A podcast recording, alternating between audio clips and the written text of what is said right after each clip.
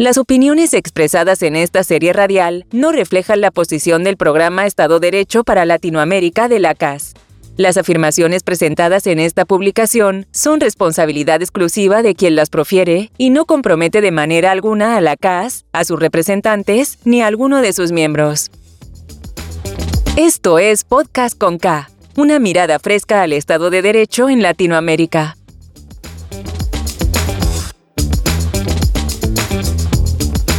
Hola, mi nombre es Andrés López y les doy la bienvenida nuevamente a un nuevo episodio del podcast con K, el podcast del programa Estado de Derecho para Latinoamérica de la Fundación Konrad Adenauer.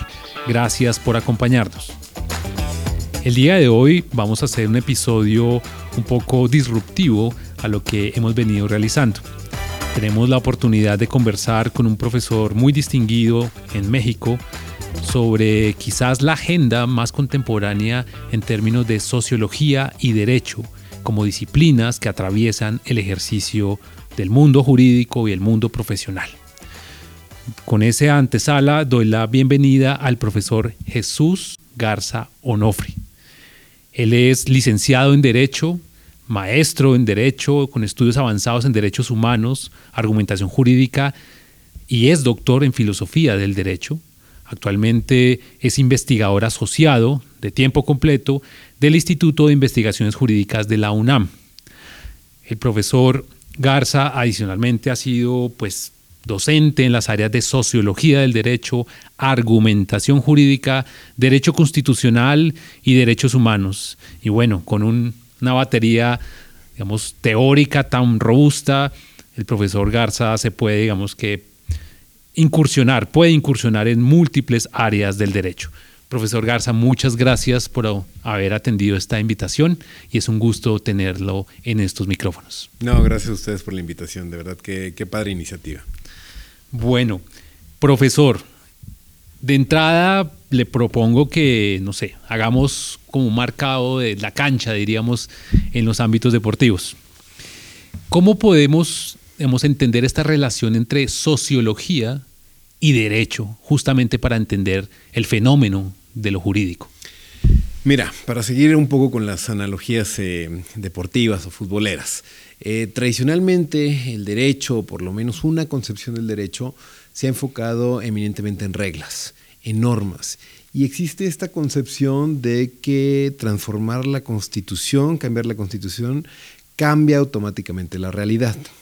En ese sentido, muchos de nuestros contextos en Latinoamérica se eh, están conformes simple y sencillamente con aprender dogmática, lo que sería, ¿no? El mismo término de dogma, cuestiones que no, que no, que no, eh, que no se llegan a cuestionar, ¿no? Eh, son, son algo así como la religión, que no tiene materia para eh, entrar a la crítica, a la duda. Y lo que ha pasado con el derecho, tanto desde una perspectiva más sociológica, es la necesidad de que las reglas no funcionen por sí solas, que es necesario operadores, que es necesario seres humanos. El derecho es un producto de eh, la sociedad, es una fuente social, ¿no? Y en ese sentido, lo que ha invitado la sociología es a ver cómo sumar ciertos fenómenos que tradicionalmente no se quedan en las reglas. Entonces, volviendo a la analogía del deporte, bueno, quizás es importante saber cuánto mide la cancha, cómo se anota eh, un gol, cuál es el fuera de lugar, pero es indispensable saber que quienes accionan esas reglas son los operadores, y no solo, sino también los usuarios. Entonces la sociología invita a eso, la sociología invita a saber que cualquier transformación jurídica, por lo menos que se anhele, es indispensable que entren distintos factores como son el factor humano, el factor del poder, el factor propiamente más ideológico, el factor de control, distintas funciones para que las reglas, no, las reglas no sirven por sí solas, debemos preguntarnos para qué queremos esas reglas. Pues muy interesante esa, ese diálogo en multidisciplinar a la hora de estudiar esto que denominamos como lo jurídico o el derecho, ¿no? el mundo del derecho como lo diría quizás por allá los filósofos alemanes, ¿cierto?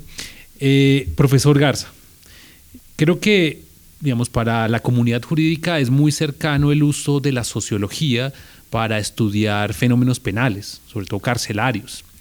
Pero yo quisiera también como que nos preguntarle, sobre todo para que nos ayudara a comprender en donde en este momento se están adelantando las líneas de investigación mucho más o las más vanguardistas en torno a la sociología y el derecho. Claro que sí. Eh, en definitiva, uno de los temas clásicos ha sido eh, el derecho penal y el acercamiento a la noción de castigo, de control, de poder, ¿no? Bien, bien lo dices en torno a la, a la idea de cárcel, cómo, cómo es posible que el propio Estado se encargue de tener espacios para el castigo que muchas veces no son controlados por ellos mismos, ¿no? ¿Qué es lo que pasa dentro de estos espacios?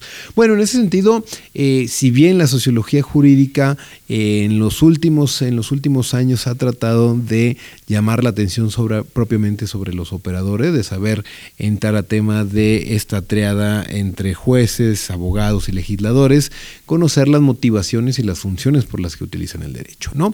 Pero en ese sentido, y es lo importante de la interdisciplina y de llevar a cabo una reflexión muchísimo más amplia a partir solamente de las reglas, es la necesidad de utilizar datos, es la necesidad de saber propiamente las, las, cuestiones más cuantitativas, ¿no? De saber que el hecho de reformar la Constitución por el solo hecho de reformarla, de nueva cuenta, no, no significa que estemos mejor por el hecho de cambiar un texto normativo. Hay que saber cuáles son los impactos y esto pueden tener distintas eh, eh, alcances, ¿no? Un alcance económico, un alcance popular, un alcance distinto, ¿no? Saber eh, que el derecho eh, había permanecido mucho tiempo aséptico, ¿no? como ajeno a, los datos, como esta idea que eh, muchos eh, alumnas y alumnos estudian derecho porque tienen miedo de entrarle a las matemáticas. Eso es totalmente falso. El derecho necesita tener implicaciones en la vida, en la vida real. Entonces, si al día de hoy es necesario traer a colación cuestiones de estadística, cuestiones de análisis económico del derecho, cuestiones de ideología propiamente, también esta idea de que todo el derecho es objetivo, que el derecho no tiene un cariz, sea conservador o progresista, al día de hoy la sociología crítica, la sociología un poco más eh, disruptiva en el sentido de entender las leyes como algo que no necesariamente es objetivo, pueden servir para, para este tipo de análisis. Pues muy interesante esa, esa nueva agenda ¿no? que se abre. Y yo quisiera ahora proponerle, profesor, que miráramos algo que usted anteriormente nos indicaba, que es el ejercicio profesional, el ejercicio de la abogacía. Claro, desde la teoría jurídica, digamos que se han hecho diferentes aproximaciones, incluso para predecir si fuera posible fallos judiciales, decisiones judiciales. Hemos tenido, digamos, las discusiones clásicas de textura abierta o hasta qué punto el legalismo garantiza la eficacia y el correcto aplicación del derecho. Quisiera proponerle allí, y es porque además sé que es una de sus líneas de investigación, ¿qué contribuciones hace la sociología vista, digamos, como un estudio empírico del ejercicio de la abogacía en los, en los tiempos que corren? Mira, eh, la sociología jurídica eh, ha sido de las primeras disciplinas, subdisciplinas dentro del derecho en llamar la atención sobre la abogacía. Tradicionalmente, a partir de una teoría eh, canónica en torno a los tribunales constitucionales, desde Hans Kelsen y después con un principalismo más en, en autores como Ronald Dworkin, es central la figura del juez. El juez como el final del eslabón jurídico que termina una cadena larga de procesos eh, normativos. ¿no? En ese sentido, eh, la sociología jurídica ha llamado la atención sobre algo que parecería que invisibilizamos durante mucho tiempo. Por mera cuestión numérica, en nuestras regiones hay más abogados y abogadas que legisladores y que jueces, hablando de esa triada. Los operadores jurídicos no solamente podemos concentrarnos en el Poder Judicial, los operadores jurídicos son los fiscales, los policías, los ministerios públicos, en fin, personal administrativo.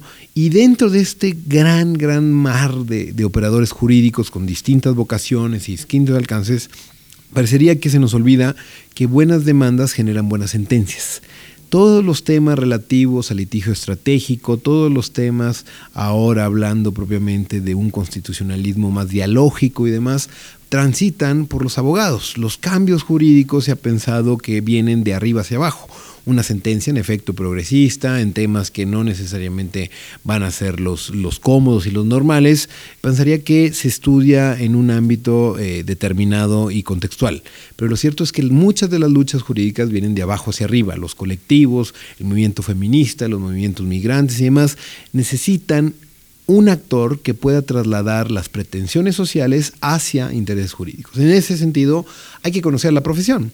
Esto, en definitiva, eh, ha llamado mucho la atención en algunos, con algunos, algunos colegas y demás, simple y sencillamente para plantearnos una pregunta sencilla, pero que no está resuelta y que parece fundamental para las personas que nos dedicamos a esto. ¿Quiénes son nuestros abogados? ¿Cuántos son nuestros abogados? Muchos tenemos la licenciatura en Derecho, la licencia propiamente que exige la normatividad, pero ¿cuántos de ellos están activos? ¿Cuántos de ellos tienen una ideología? ¿Cuál es su ética? ¿Cuál es su moral? Entonces la sociología del derecho nos invita a conocer a nuestros profesionistas. Quizá esto es un déficit de la teoría del derecho contemporánea, quizá eh, se nos olvida que el operador más cercano a la ciudadanía, el primero que ve propiamente ante la necesidad de un problema que surge, no es el legislador, no son los presidentes, no es ni siquiera eh, los jueces de primera instancia, son los abogados. Entonces es fundamental que la profesión, antes de poder hablar de una gran reforma estructural o antes de poder hablar cómo va a generarse una transformación de la noche a la mañana a través de un nuevo cambio de gobierno, parecería que los gobiernos nunca han sumado a dicha ecuación a los abogados. Por una cuestión de elemental, de elemental justicia, creo que el día de hoy la sociología jurídica invita a estudiar propiamente quiénes son quienes trabajan con reglas y eventualmente las trasladan al sistema de justicia. La idea a mí me gusta mucho y la idea es de, un profesor argentino que es Martín Bomer. Eh, Martín habla propiamente de traductores, de los abogados como traductores, como ideólogos conceptuales, como las personas que al final del, del día llevan a cabo una especie de puente, de puente entre lo que pasa en la realidad y lo que pasa en la otra realidad jurídica. Pues qué, que Qué importante y valiosa aproximación que nos da, profesor Garza, al fenómeno de la abogacía, sobre todo en su relación con los movimientos sociales y en general con la sociedad. ¿no? Ahora quisiera proponerle un escenario adicional que tiene que ver con la medición. Usted anteriormente nos decía que quizás uno de los puntos más oscuros de la enseñanza del derecho tiene que ver con los datos, ¿no? la evaluación muchas veces de la eficacia del derecho que pasa no solamente por la concordancia normativa, sino si efectivamente esas normas dicen algo al mundo o no. Profesor Garza, ¿cómo desde la sociología podemos analizar la eficacia de la norma en los contextos particularmente latinoamericanos? Claro que sí, mira, la pregunta es interesante porque eh, tiene, tiene dos vías. La eficacia por el solo hecho de ser eficaz en nuestros contextos tan globalizados, tan con profundos eh, eh, cambios técnicos y tecnológicos, se torna vacuo.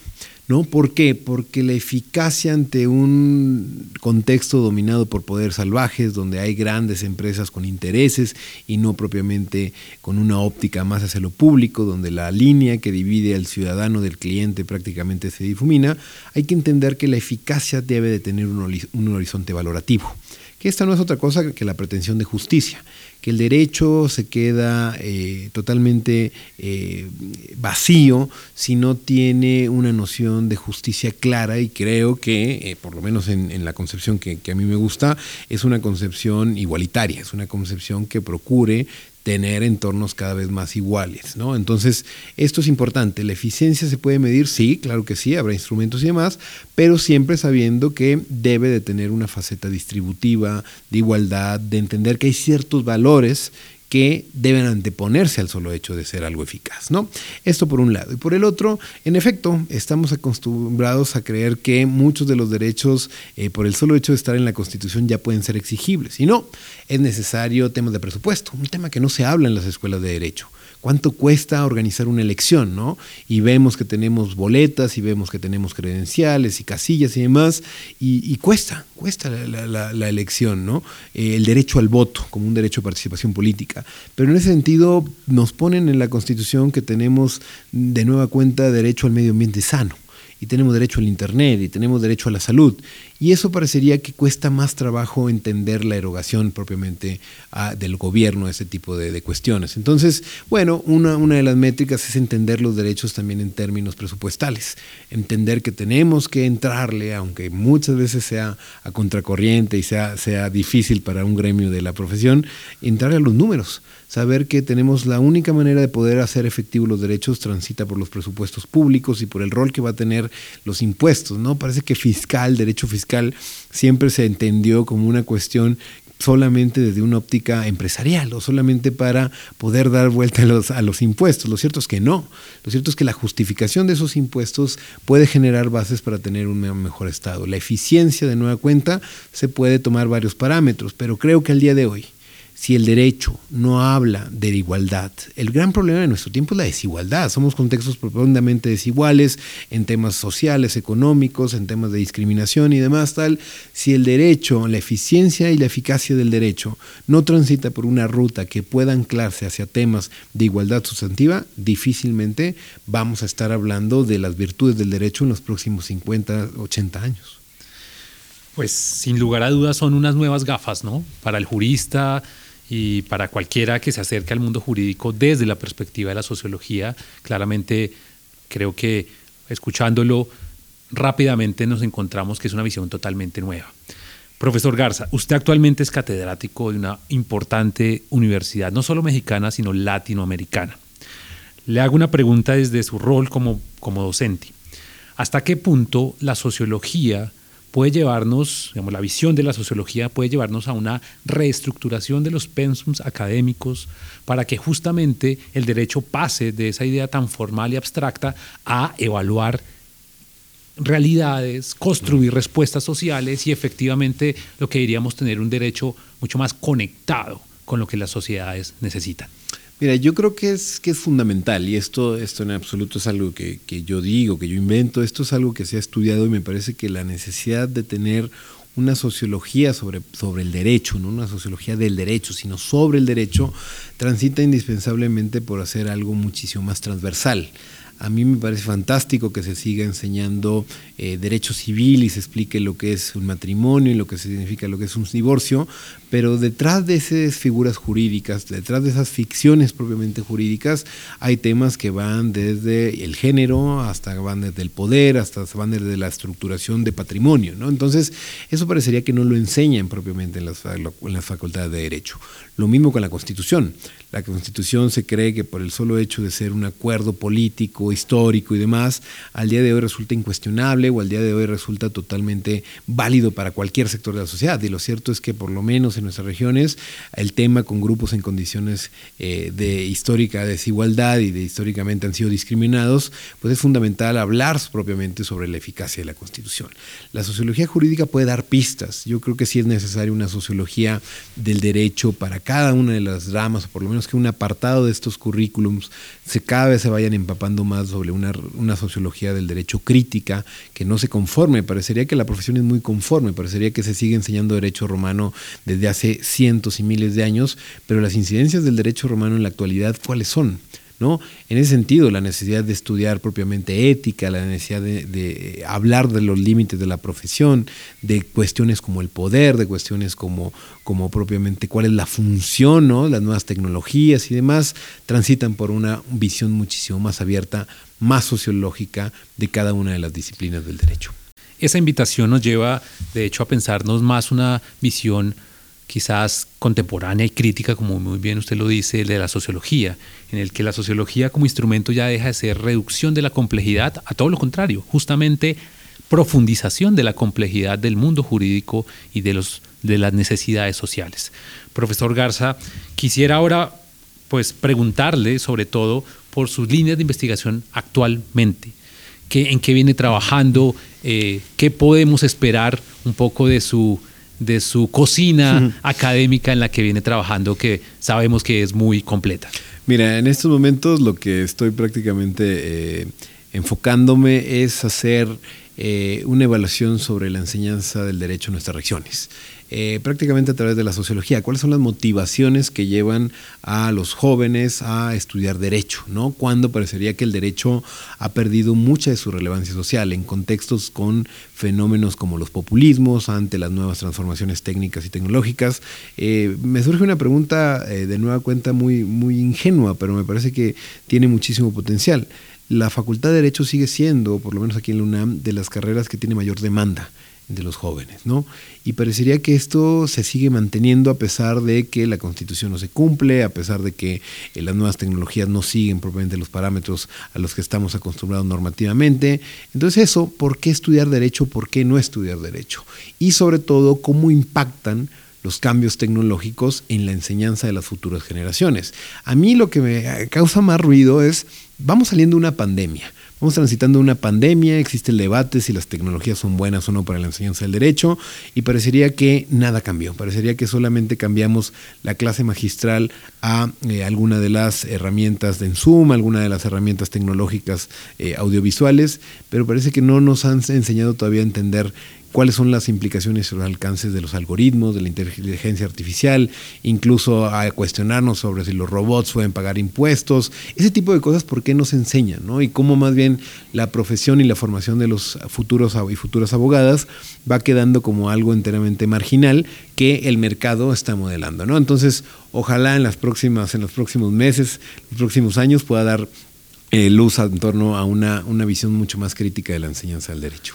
Bueno, pues ahí lo tenemos, al profesor Garza con estas líneas de investigación tan interesantes que seguramente arrojará muchas luces, no solo para transformaciones desde lo jurídico, sino sobre todo desde la práctica de la docencia y de cómo se enseña en las facultades contemporáneas en, una, en un contexto de, de post-pandemia. Bueno, muchísimas gracias, profesor Garza, por habernos llevado muy de la mano y además con mucha conocimiento y mucho valor en términos de lo que hace hacia ese mundo de la sociología y el derecho, que yo creo que lo que nos muestra es un derecho cada vez mucho más conectado con las ciencias sociales y cada vez más comprometido con el quehacer de la sociedad contemporánea. Muchas gracias, profesor Garza. No, gracias a ustedes por la invitación y un gran proyecto. Muchas gracias Bueno, y a ustedes, nuestros oyentes, agradecerles como siempre la sintonía e invitarles para que estén muy atentos de nuestro próximo episodio del podcast con K.